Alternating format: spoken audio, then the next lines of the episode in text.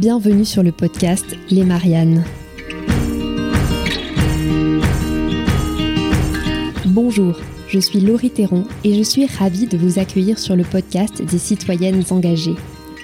Je suis allée à la rencontre de femmes élues, activistes ou chefs de projet à impact positif qui se battent chaque jour pour faire changer la donne dans leur domaine.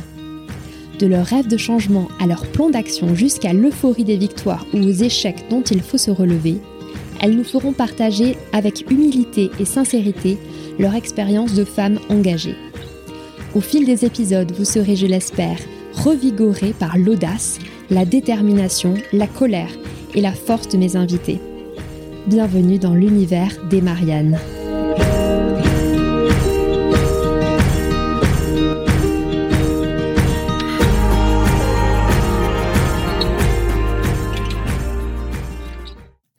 Ceux qui ont entrouvert les portes du pouvoir le savent, la politique est un sport de combat. Alors comment se préparer? Comme pour un sportif qui s'entraînerait à entrer sur le ring ou sur le tatami, la politique nécessite aussi une préparation mentale, une solide confiance en soi et toute une panoplie de codes. C'est justement pour préparer de futures candidates et faire émerger une nouvelle génération de femmes en politique que le cercle Investi s'est créé. 60 femmes entre 25 et 50 ans d'un peu partout en France se sont réunies dès le printemps 2020 avec pour idée de mettre en commun leurs compétences et de se former ensemble à la pratique de la politique. Elles ont donc conçu pas à pas un programme unique avec pour horizon les élections législatives 2022. Elles se sont inspirées des expériences américaines qui ont porté au pouvoir des personnalités fortes comme Alexandria Ocasio-Cortez, que vous avez peut-être découverte grâce au documentaire Knock Down the House qui est disponible sur Netflix. Parmi les intervenantes de ces masterclass ou de ces ateliers de mentoring, on peut citer d'anciens ministres comme Cécile Duflot, Najat Vallaud-Belkacem et Axel Lemaire, des responsables politiques comme la députée Paula Fortessa ou Sandrine Rousseau, et de nombreuses femmes expertes dans leur domaine comme Lorraine Bastide ou Julia Cagé pour ne citer qu'elles. Je précise qu'Investi n'est affilié à aucun parti politique, mais se reconnaît dans des piliers de valeurs progressistes comme la justice sociale, environnementale ou la lutte contre toutes les discriminations. J'ai donc rencontré deux membres des Investis, Raphaël Martinez et Annie Adizadeh. On a parlé ensemble de la création de ce laboratoire, de ce que les femmes y viennent y chercher, de leurs ambitions, des freins qu'elles ressentent et des portes que ce programme a ouvertes pour les participantes. Je vous souhaite une très bonne écoute et comme cet épisode est le dernier avant la pause estivale, je vous souhaite aussi un très bon été.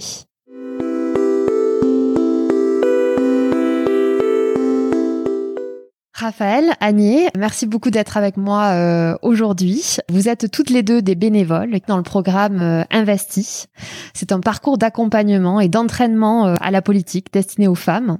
Alors on va bien sûr parler de ce parcours, mais avant j'aimerais savoir qui vous êtes, quel est votre parcours à vous, pourquoi est-ce que vous militez au sein de ce collectif et d'où vous vient finalement cette conviction qu'il faut féminiser la politique? Peut-être Raphaël, tu veux commencer?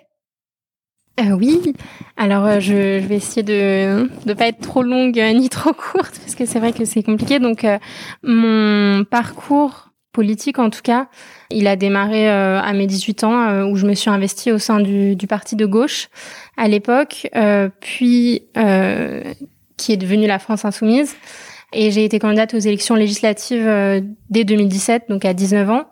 J'ai continué à m'investir ensuite et j'ai été élue conseillère municipale euh, l'année dernière, donc en 2020, euh, au sein de ma ville, donc Fontenay-sous-Bois, et je traite des questions de sécurité, plus précisément des questions de tranquillité publique et de prévention. De façon parallèle, j'ai d'autres engagements, euh, notamment au sein de mon travail, qui est au sein de l'association L214, donc là sur les questions de protection animale. J'aime beaucoup ce duo qui est un peu incongru avec la protection animale et la sécurité. Au début, c'est vrai que je me disait que ça n'avait pas vraiment de sens, on va dire, euh, d'un point de vue extérieur, alors que c'est deux thématiques qui me tiennent à cœur. Mais je pense que le lien, c'est voilà le fait de protéger euh, donc soit les humains ou les animaux. Je pense que les femmes doivent investir euh, tous les milieux. D'ailleurs, c'est aussi pour ça que j'ai choisi les thématiques de sécurité, parce que c'est un milieu dans lequel il n'y a quasiment pas de femmes. Au niveau du ministère de l'Intérieur, il me semble qu'il y a eu une femme qui est pas restée très longtemps au ministère. Et pourtant, euh, c'est un ministère euh, qui est centrale notamment sur les questions féministes.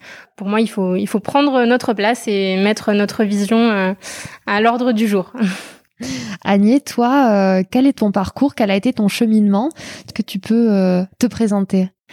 Pourrait pas avoir un parcours plus différent que celui de Raphaël. C'est ça aussi qui est hyper drôle dans ce collectif, c'est qu'on vient de d'horizons très divers. Moi, je viens d'une famille où tout est politique. Je dois être la seule à pas avoir fait Sciences Po, à pas avoir brigué de mandat ou fait des élections. Mes parents sont, voilà, on mange politique, on dort politique, et j'étais la seule à dire la politique jamais. Moi, je ferais du social, je ferais de la culture. Euh, donc j'ai eu une première carrière dans les métiers de la culture et puis après j'ai rejoint euh, l'économie sociale et solidaire en ONG. J'ai plutôt été militante associative et puis euh, progressivement il y a eu cette prise de conscience ces dernières années que pour ces enjeux de justice climatique, de justice sociale, qui, enfin, qui sont au cœur de ce que je fais aujourd'hui, bah, il y a cette frustration de dire des décisions se prennent ailleurs. Ça se joue dans les institutions, ça joue sans nous j'ai une frustration énorme enfin face à la manière dont notre système démocratique est organisé aujourd'hui, le peu de place, le peu de voix qu'a la société civile et, je trouve qu'on nous confisque aussi euh, nos devoirs de citoyens euh. et donc voilà, ça a, ça a été assez progressif et enfin au final assez récent. Aujourd'hui, enfin, je, je, me questionne énormément sur ma place malgré tout dans un mandat ou dans une campagne. C'est des choses qui sont, euh, pour certaines d'entre nous, enfin, ça reste un, un cheminement très personnel et on se nourrit les unes les autres. Euh, euh, c'est aussi, euh, c'est aussi ce que j'aime dans Investi. Alors, tu étais au commencement de l'aventure Investi, justement. Est-ce que tu peux nous raconter comment l'idée a germé? Concrètement, comment ça s'est passé? Vous vous êtes rassemblés, vous vous êtes dit on va vers ci, on va vers ça. Comment ça s'est passé? Je crois que on a été surtout très très inspiré par ce qui se passait aux États-Unis ce qui s'est passé après la campagne Sanders et les mouvements comme Justice for Democrats qui ont commencé à former, financer des campagnes de personnes et notamment de femmes issues de la société civile. Et euh, bah il y a AOC qui a été un gros, enfin Knockdown the House, ce documentaire. Alexandria Ocasio-Cortez, on précise. Voilà. Et on s'est dit mais il nous manque ça en France en fait. On veut faire la même chose, on veut euh, et ça a germé. Enfin, c'était au départ des, des, discussions vraiment informelles où on prenait un café. C'était avant le Covid, donc c'était une autre époque. Et, et, voilà, on a au départ on était cinq, et puis on s'est dit mais, euh, enfin, ça s'est fait sur de la cooptation. On a allé chacune euh, réfléchir dans nos dans nos entourages, dans nos relations, mais enfin avec quelle femme j'ai envie euh, de me former. et ce parcours même, il est né on l'a co-designé ensemble, on l'a co-créé. On n'avait pas d'idée précise quand on s'est lancé. Et l'été dernier, on a surtout commencé par, ça a été le premier travail, par se réunir sur Zoom et par dresser la liste de tous les freins, qui soient personnels ou systémiques, et qui nous empêchaient de nous, enfin, d'y aller ou de nous déployer pleinement. Il y avait des, femmes qui étaient déjà élues, certaines qui avaient abandonné la politique euh, en mode burn-out ou non, je, je n'y crois plus. Certaines étaient militantes euh, ou euh, voilà avaient des avaient des parcours. Euh, ils venaient de toute la France, donc avec des, des problématiques territoriales différentes. hyper différentes. Et donc on a quand même passé l'été à se dire, euh, adresser, ça, ça a donné une espèce de liste de cinq grands freins personnels, systémiques, qui nous, qui nous empêchaient d'aller en politique. Et justement, euh, ces freins, est-ce que vous pouvez euh, toutes les deux m'en parler un petit peu? Justement, les femmes sont sous-représentées en politique, tu en as parlé, ou elles abandonnent. Quels sont-ils? Quels sont ces freins? Moi, ce qui est intéressant, c'est que j'ai pas eu tant de freins que ça, et je pense être une des seules au sein de la promotion à ne pas notamment avoir de problème euh, d'un point de vue de la légitimité. Et c'est aussi pour ça que c'est super intéressant d'être ensemble parce que ça permet, euh, bah voilà, de s'encourager les unes des autres, etc. Mais du coup, moi, le premier frein euh, que je vois, c'est la question de la légitimité. C'est quelque chose qui revient tout le temps. Et c'est vrai que moi, je n'en souffre du coup pas, mais ça me fait, enfin, ça met en colère de, de, de voir ça parce que voilà, même quand on est entre nous dans un cadre qui est voilà un cadre bienveillant, un cadre euh, de sécurité. Les femmes ont parfois du mal à euh, à s'imposer, prendre conscience que ce qu'elles disent est intéressant et pertinent. Euh, il y a plein de fois où voilà on va être en train de, de, de discuter ou de poser des questions à une conférence qui va commencer sa phrase en disant voilà je suis désolée ça va peut-être pas être parfait ça va peut-être pas être pertinent ça va peut-être pas être dans exactement le bon sujet. Là, on est dans un cadre bienveillant, donc du coup, on, voilà, on, on, a envie d'écouter la personne, mais dans la vraie vie, et eh ben quand quelqu'un commence sa phrase en disant que ce qu'il va dire n'est pas intéressant, tout le monde arrête de l'écouter. Donc du coup, bah il y a vraiment ce frein là. Après, il y a aussi euh, quelque chose que j'ai beaucoup euh, observé euh, plus parmi mes proches, c'est que beaucoup d'hommes qui vont s'engager assez jeunes pendant leurs études, par exemple, et que souvent les femmes vont être vraiment beaucoup plus scolaires et plus sur ce qu'on attend déjà d'elles à suivre voilà le, le, le modèle euh, voilà moi pour le coup encore une fois c'est pas du tout mon cas et d'ailleurs j'ai j'ai pas enfin j'ai interrompu mes études supérieures, je me suis souvent posé la question de pourquoi parmi mes amis euh, j'étais la seule à m'être engagée. Et c'est vrai que voilà, il y a souvent ce côté euh, voilà de suivre la ligne euh, qui est voilà de faire ses études jusqu'à voilà potentiellement bac plus 5, puis de trouver un emploi, etc. Et au final, il n'y a pas forcément la place à côté d'avoir euh, d'autres engagements à côté alors que la plupart de mes amis garçons ont des projets, euh, ont envie de monter une entreprise, ont envie de rejoindre une association, créer leur association, que ça soit sportif ou autre. Donc voilà, moi c'est vraiment les deux choses. Ce syndrome de la bonne élève, un petit peu qui euh, voilà, c'est ça, qui nous emprisonne dans un schéma exactement, de bonne élève en fait, où on doit un peu répondre au, au modèle qu'on s'est fixé peut-être. Ouais, c'est vrai qu'on on a toutes des freins différents. Enfin, il y a les freins personnels, les légitimités, et la légitimité, elle rejoint un autre frein qui est est-ce que je vais en politique alors que je ne suis pas experte de la chose politique? Ce ne sont pas mes études. Enfin voilà, il y a ça, ça rejoint un truc plus global qui est laisser la politique aux, aux, experts, à ceux qui ont fait des études dans l'administration, voilà, qui sont et, euh, et ça aussi c'est quelque chose qu'on doit déconstruire et qui rejoint une idée plus importante qui est de dire euh, les citoyens peuvent aussi prendre leur place dans les institutions. C'est aussi se réapproprier ça. Dans la légitimité, c'est aussi quelque chose. On se surveille beaucoup les unes les autres, du coup, quand on est, enfin, en tout cas, s'encourager, euh, ne pas se censurer, ça, c'est, effectivement, c'est vraiment le premier frein. Le frein du temps, c'était, ça rejoint aussi euh, quelque chose qui est euh, porté par les mouvements de dépatriarcalisation et de care en politique au niveau européen et qui est de dire en fait, euh, les femmes, euh, comme elles s'occupent de la, de, la, famille, des enfants, comme elles ont cette double charge de travail, euh, ben en fait, elles n'ont pas le temps le soir d'aller en réunion avec les militants ou de faire campagne ou d'être sur les marchés les dimanches, alors que les hommes, eux, bah ils n'ont pas cette charge-là, donc ils peuvent y aller. Et c'est de dire euh, comment est-ce qu'on peut rééquilibrer, comment est-ce que la politique peut aussi ne pas être si chronophage, comment on pourrait s'appuyer sur euh, une équipe, comment on peut s'appuyer sur des experts, comment on peut, enfin vraiment faire de la politique différemment et, et repenser cette fonction-là? Je rejoins Raphaël. Euh, je, je, trouve que c'est très nourrissant d'avoir d'autres activités, d'avoir des engagements professionnels ou associatifs dans d'autres domaines que la politique et du coup de ne pas être dans ce dans ce petit sérail qui au final ne concerne que très peu de Français. Enfin, c'est un tout petit milieu, c'est un tout petit monde, c'est une culture hyper fermée. En tout cas, le frein, c'est la peur de cette violence aussi que représente le milieu politique. Euh, on a eu des masterclass sur le cyberharcèlement, qui est quelque chose qui fait peur à énormément de femmes. Elles s'en prennent déjà plein la tête. Et comme on porte des, on va dire des thématiques qui sont plutôt euh, très progressistes, bah oui, sur les réseaux sociaux, euh, on, on, on, subit aussi ça. Euh, donc il y a, y a, aussi ce, ce frein-là. Finalement, euh, vous préparez les femmes à entrer en politique comme un sportif va rentrer dans l'arène. Il y a ce côté aussi, se préparer et s'entraîner à affronter une violence aussi du monde politique quelque part. C'est une salle de sport en fait. Tellement. Alors justement, qu'est-ce qu'elles viennent chercher les femmes lorsqu'elles euh, bénéficient de votre programme, lorsqu'elles frappent à votre porte et qu'elles euh, vous disent bah, moi j'aimerais faire partie d'Investi Qu'est-ce qu'elles viennent chercher en premier? C'est de la confiance, c'est euh, un petit coup de pouce pour se sentir plus légitime justement?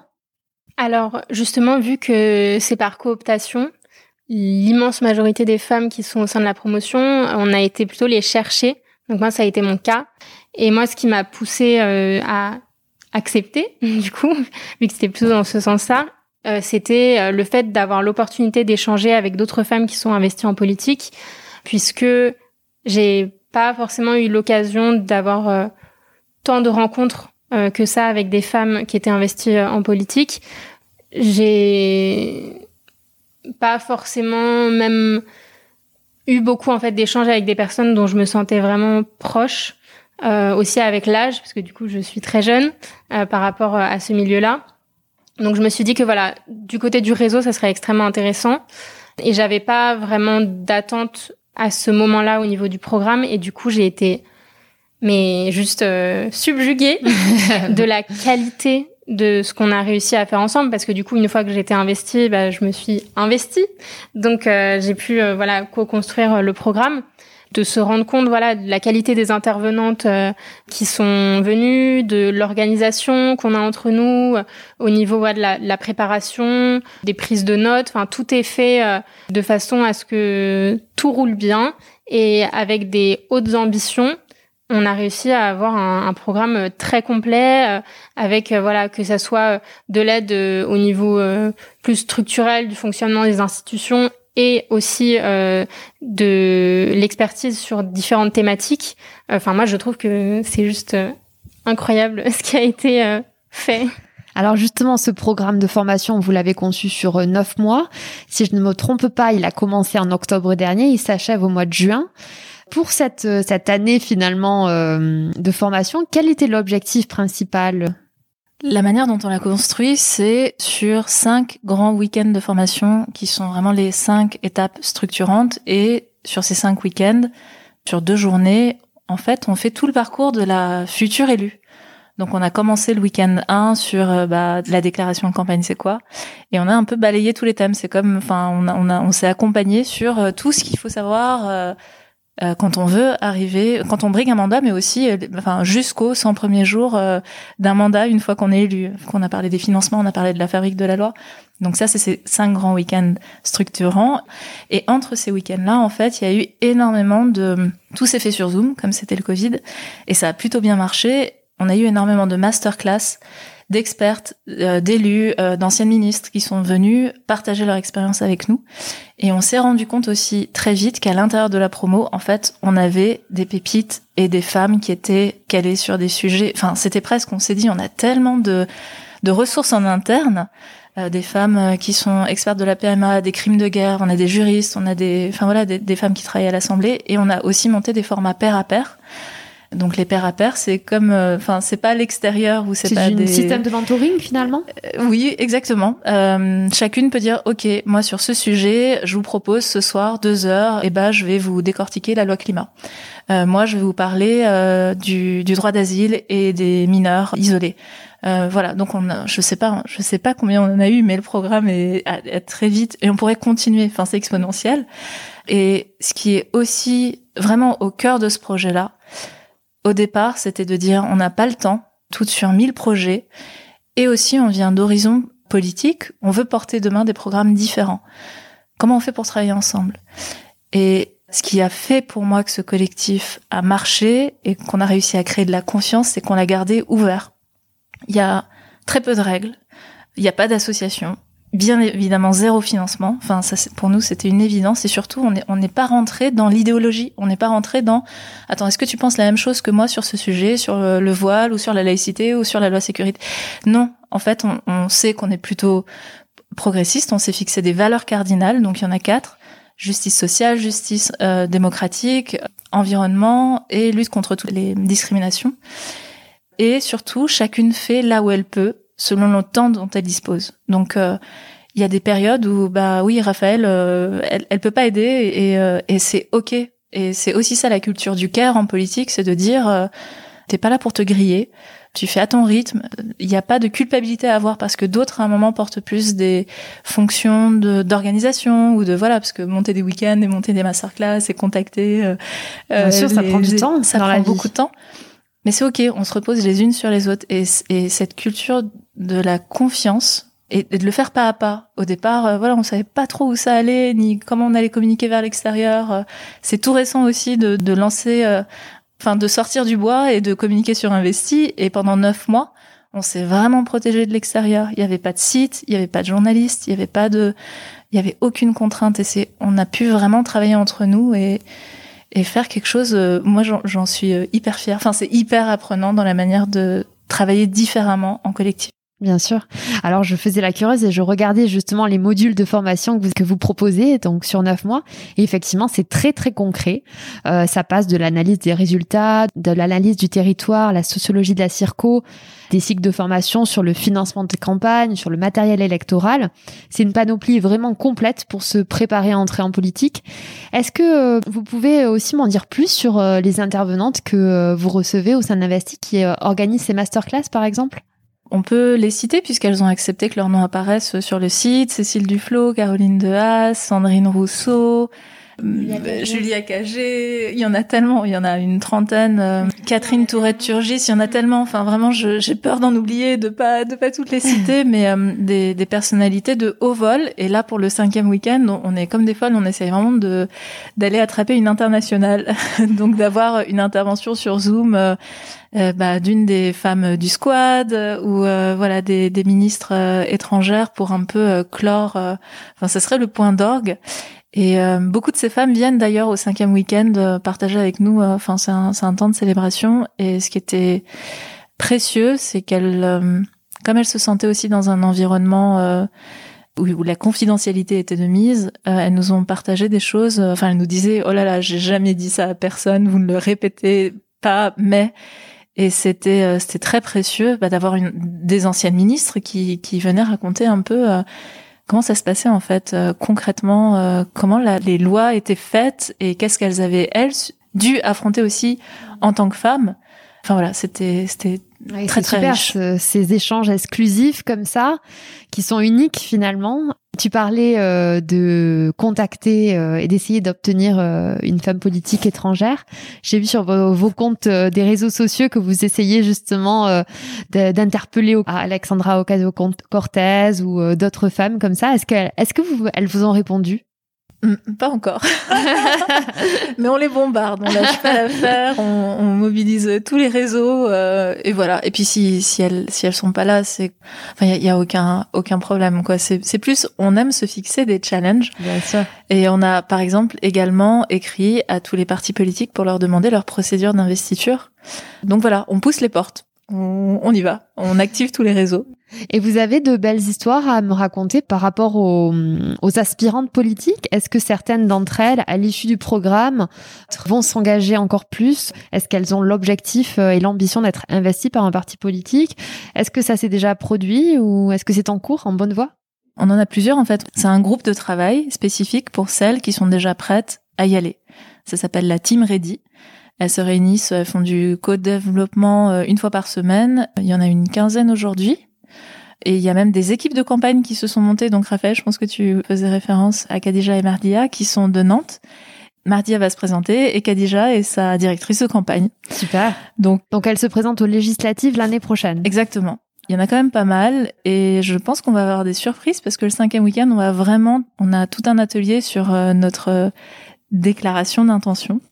Enfin, comment est-ce qu'on se place, où est-ce qu'on on sera euh, sur les législatives ou en tout cas sur la prochaine mandature à quel rôle? Parce que pas que candidate euh, il y a aussi directrice de campagne euh, directrice financière il y a une on va dire cinq six rôles et puis je pense que les femmes dans la promo elles se sont déjà repérées il y a déjà des alliances et des amitiés très fortes on sait que ça va créer euh, de belles surprises. Des équipes qui sont en train de se créer.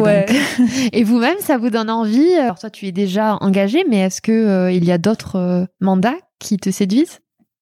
Oui, totalement. c'est vrai que d'un point de vue de la politique nationale, je m'étais mise un petit peu en retrait après mon élection au sein de la mairie de Fontenay-sous-Bois, justement parce que j'avais peur de ne pas être en capacité de pouvoir m'investir sur à la fois le plan local et le plan euh, national.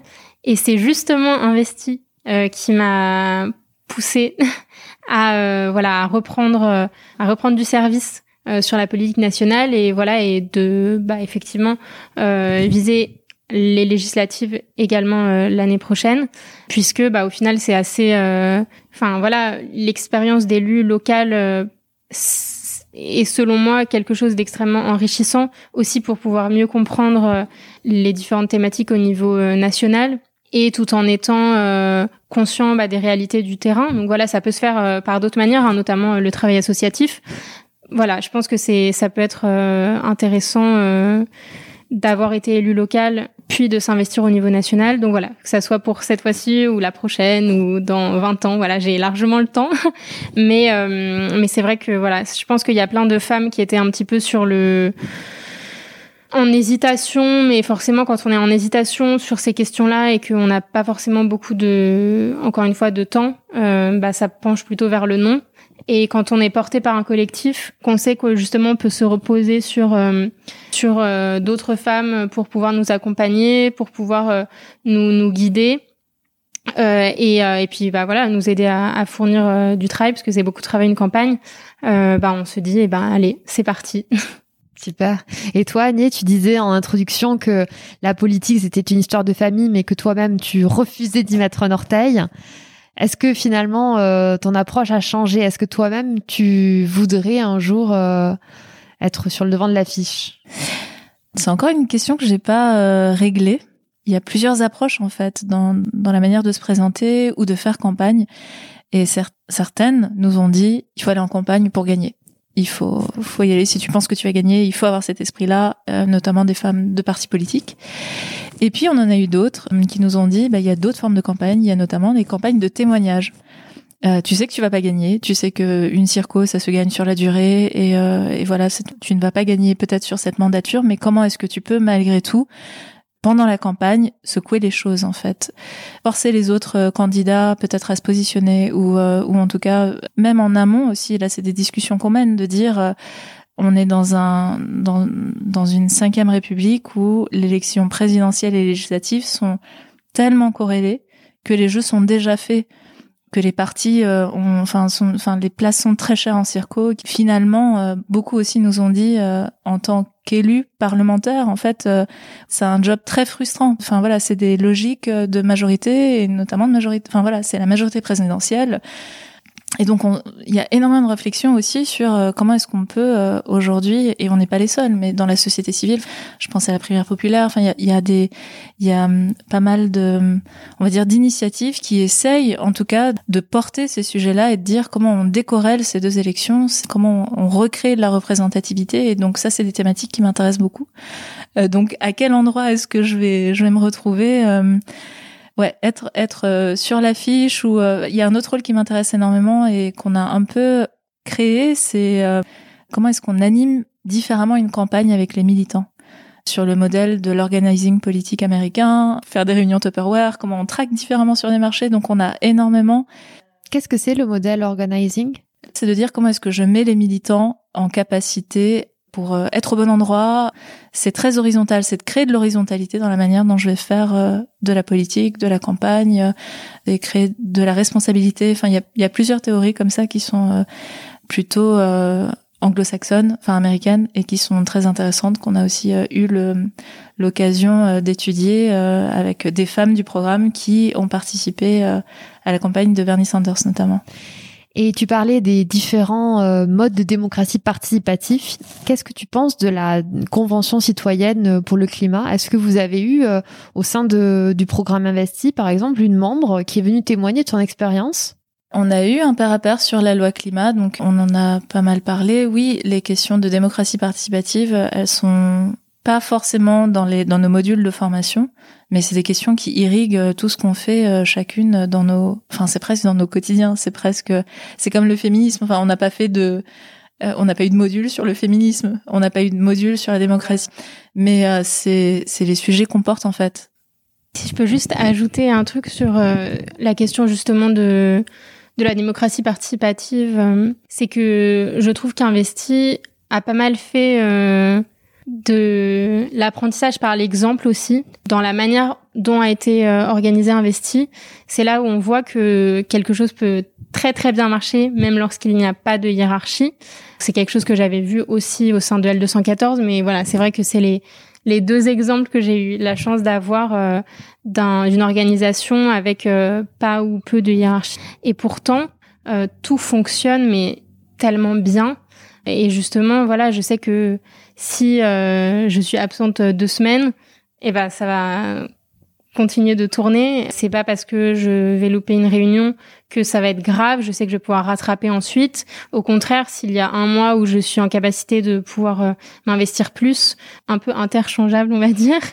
Et ça, c'est ce qui fait la force de ce collectif aussi. C'est ce qui fait la force du collectif. Et je pense que voilà, sur la question de, de démocratie participative, euh, c'est c'est un bon exemple aussi de fonctionnement euh, sain et efficace surtout. Il y a autre chose aussi auquel on tient. Quand Raphaël dit euh, si j'ai raté une séance, c'est pas grave, c'est aussi on, enregistre, on fait de la prise de notes. Et l'idée qui a émergé petit à petit, c'est de dire euh, là, on tient une matière incroyable. Je crois qu'on a 1000 pages euh, de compte rendu d'atelier, de compte rendu d'interview assez, assez passionnant.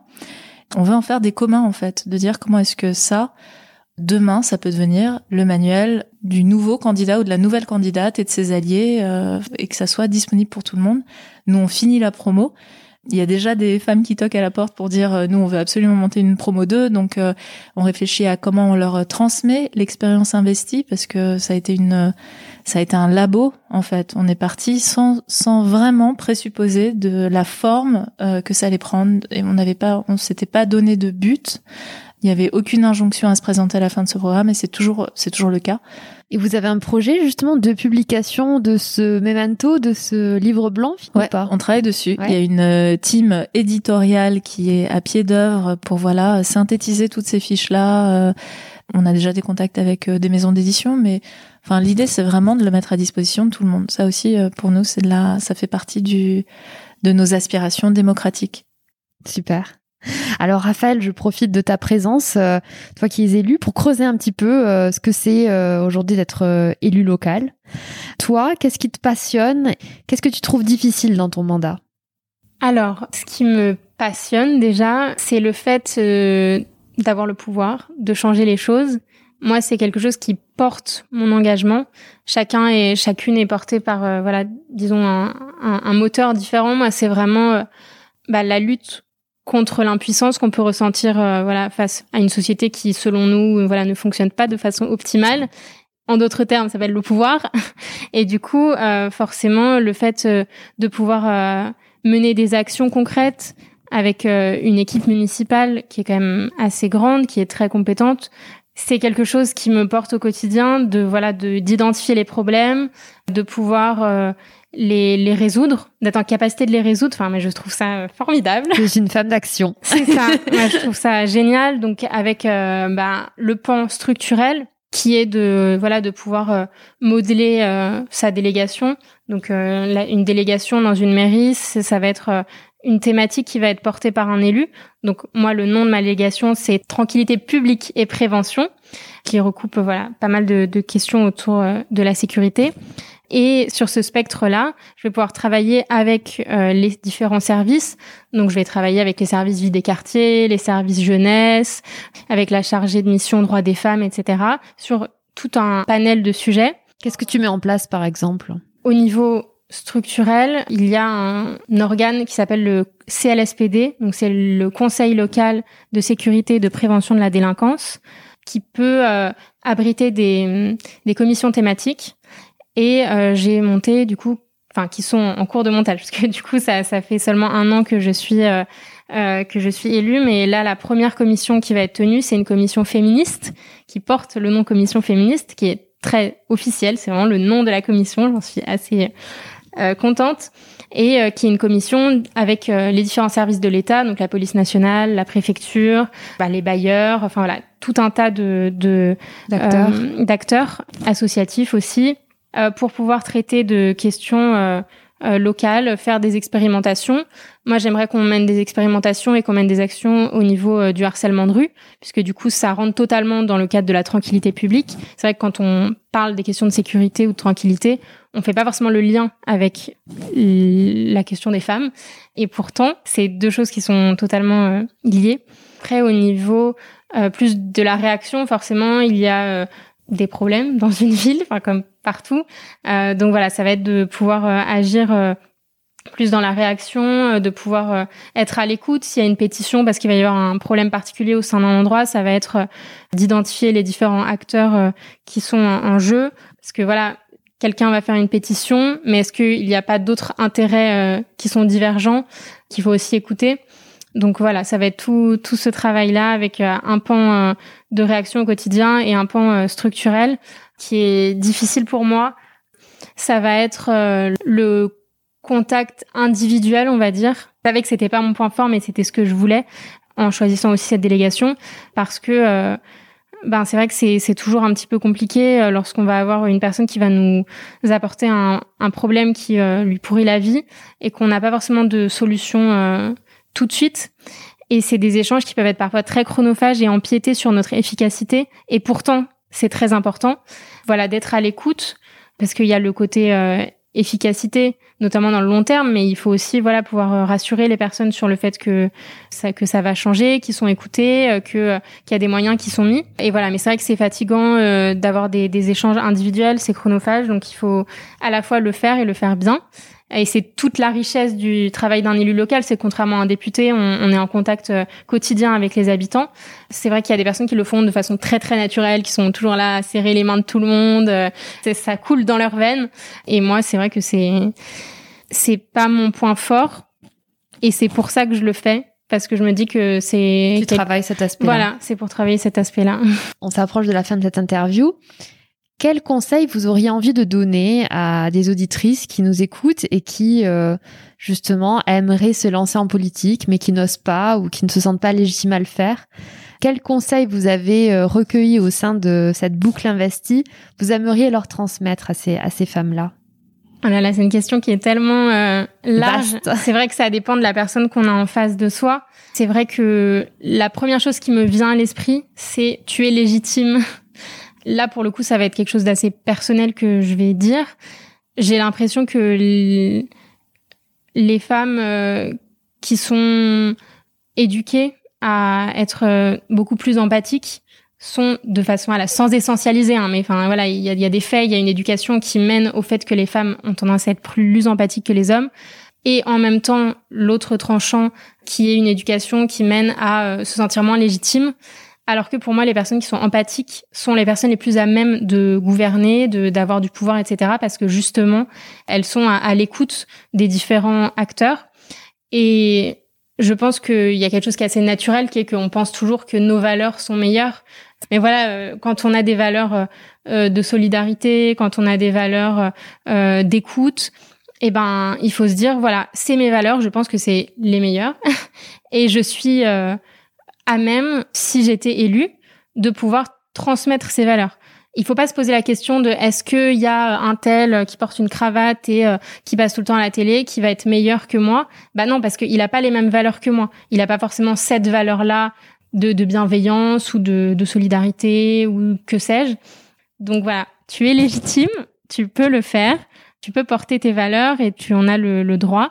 Et voilà, il faut savoir, euh, euh, surtout dans le cas des personnes qui ont peu confiance en elles ou quoi, il faut savoir s'entourer. Il faut savoir euh, travailler sur ce point-là qui est primordial. Parce que pour moi, on peut pas faire de politique si on travaille pas sur sa confiance en soi. sinon, on va, voilà, on va se faire écrabouiller au bout de de une journée. Donc voilà, ça passe forcément par différentes choses. souvent le fait de s'accompagner, de travailler là-dessus, etc. Travailler en réseau justement pour travailler à la confiance en soi. Euh, oui, bah c'est vrai que c'est un travail du quotidien. J'essaie de reprendre euh, un peu parfois les femmes qui vont avoir tendance à s'excuser d'être là ou s'excuser de parler tout le temps. C'est surveiller son langage aussi, surveiller sa posture et ce qu'on voilà, c'est ça. Les mots ont de l'importance. C'est ça, hein. il y a la question de la, la posture. Après, voilà, euh, déjà le fait de savoir qu'on est présente les unes pour les autres, que voilà, si on a besoin d'un média training, si on a besoin d'une experte sur tel sujet parce qu'on va être amené à traiter de cette question-là dans le cadre de, de nos fonctions euh, quelconques, voilà, que ce soit politique, associative, etc. Déjà, je pense que ça donne confiance. On se dit, j'ai les ressources nécessaires. Chacun sa stratégie, on va dire, mais je pense que c'est vraiment un, un, axe super euh, important, la légitimité. Et toi, Annie, en termes de conseils, euh, tu rejoins ou tu as des choses à ajouter? Elle a dit le plus important, Raphaël. Ouais, euh, croire en sa singularité, savoir malgré tout que c'est un, un vrai sacerdoce. Ça prend du temps, ça demande de l'énergie, c'est un sport de combat. On se heurte à énormément de, de, de murs euh, et qui sont pas forcément euh, que personnels ou voilà, y a la question de la légitimité ou de la certaines femmes aussi euh, témoigner euh, sur le fait que voilà il y avait un langage très guerrier en politique que c'était très enfin que c'est des codes et, oui savoir s'entourer croire en, son parcours particulier et se dire que enfin moi pour moi c'est vraiment euh, un apprentissage très fort. Je veux faire ma part de citoyenne en politique. J'ai pas encore trouvé laquelle ou je, je, je, cherche ma juste place. Mais il y a cette idée que je ne je ne veux pas me faire euh, confisquer l'exercice démocratique ou l'exercice de, de ce en quoi je crois en tant que citoyenne. Est-ce que vous avez euh, une recommandation d'un livre, une vidéo, un tuto pour euh, essayer de mieux appréhender la vie politique justement ou un documentaire qui vous a plu? Knock Down the House, ça a été euh, la première source d'inspiration. Il y, y, en a énormément en fait. On a, je crois qu'il y, a un espace bibliographie sur le site Investi que vous pouvez regarder. On s'en échange pas mal aussi. Moi, le, on peut peut-être parler de nos dernières lectures. Moi, il y en a une, euh, enfin, il y a une dernière lecture que j'ai trouvée euh, très belle, c'est Joie militante. C'est-à-dire comment est-ce qu'on remet, bah voilà, cette culture de la joie, du cœur dans, dans nos milieux. Joie militante. Ouais. Je sais pas si Raphaël, tu as un, un livre à conseiller.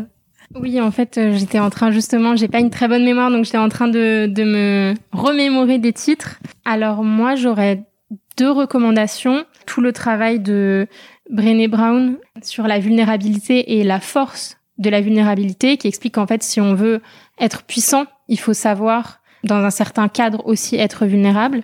Et également euh, le travail euh, de Glennon Doyle, notamment son livre Untamed, alors il n'y a pas de traduction, euh, je sais plus quelle est la traduction en, français, mais euh, voilà, c'est le fait de ne pas être euh, domestiqué. c'est un livre très féministe selon moi.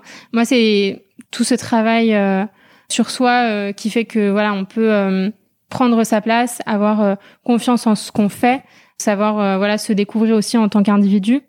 Je pense que en tant que femme, voilà, c'est un travail vraiment qu'il faut euh, souvent faire, malheureusement, peut-être un peu plus euh, que les hommes dans la société telle qu'on est euh, aujourd'hui. donc voilà, c'est pas des livres qui sont spécifiquement politiques, mais je pense voilà, ça apprend à, à construire sa force, ce qui est indispensable en politique. Si je peux aussi citer deux livres de deux membres du collectif Investi, juste pour leur faire leur clin d'œil parce qu'il vient de sortir, c'est celui de Sarah Durieux, Changer le monde et euh, le deuxième, c'est celui d'Alice Barbe. On ne n'est pas engagé, on le devient. C'est la petite promo euh, pour les pour les copines investies.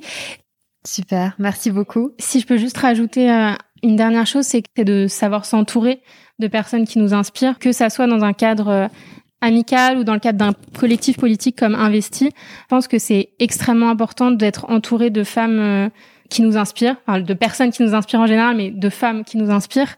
Euh, et c'est ce qu'a réussi à faire euh, Investi, je pense. Et voilà, c'est aussi le conseil, je pense, euh, peu importe ce qu'on fait en fait. Merci beaucoup à toutes les deux pour vos... Merci de nous avoir reçus. Avec plaisir et surtout bonne chance à toutes celles qui se préparent à entrer en politique et qui ont suivi votre, votre programme. Merci pour votre écoute engagée. Si ce podcast vous a plu, n'hésitez pas à vous abonner et à le noter 5 étoiles. On se retrouve très vite, mais en attendant, vous pouvez rejoindre la communauté sur Instagram, Twitter ou Facebook sous le nom Elle Marianne Je vous dis à bientôt.